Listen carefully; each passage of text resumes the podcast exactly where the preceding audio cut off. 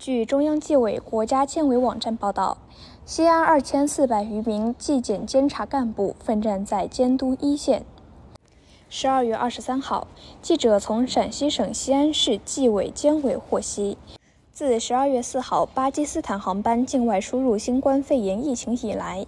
西安市已经组织纪检监察干部开展监督检查十五轮次，检查关键点位一千三百四十八个，现场发现并督促整改问题二百零三个。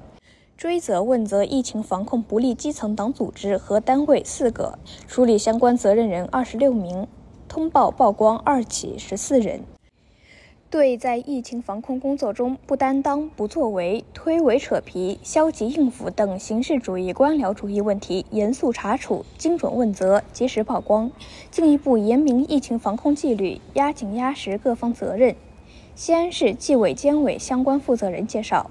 对在前期常态化疫情防控过程中思想重视程度不够，主体责任落实不到位，相关制度执行不严格，内部管理混乱等原因，造成境外隔离酒店出现专班工作人员感染新冠肺炎问题，市纪委监委经调查核实，已给予十名责任人党纪政务处分或组织处理，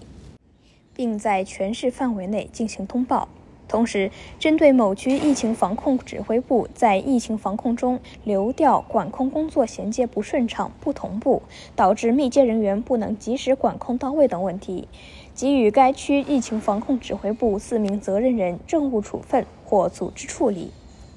感谢收听羊城晚报广东头条，我是主播徐静。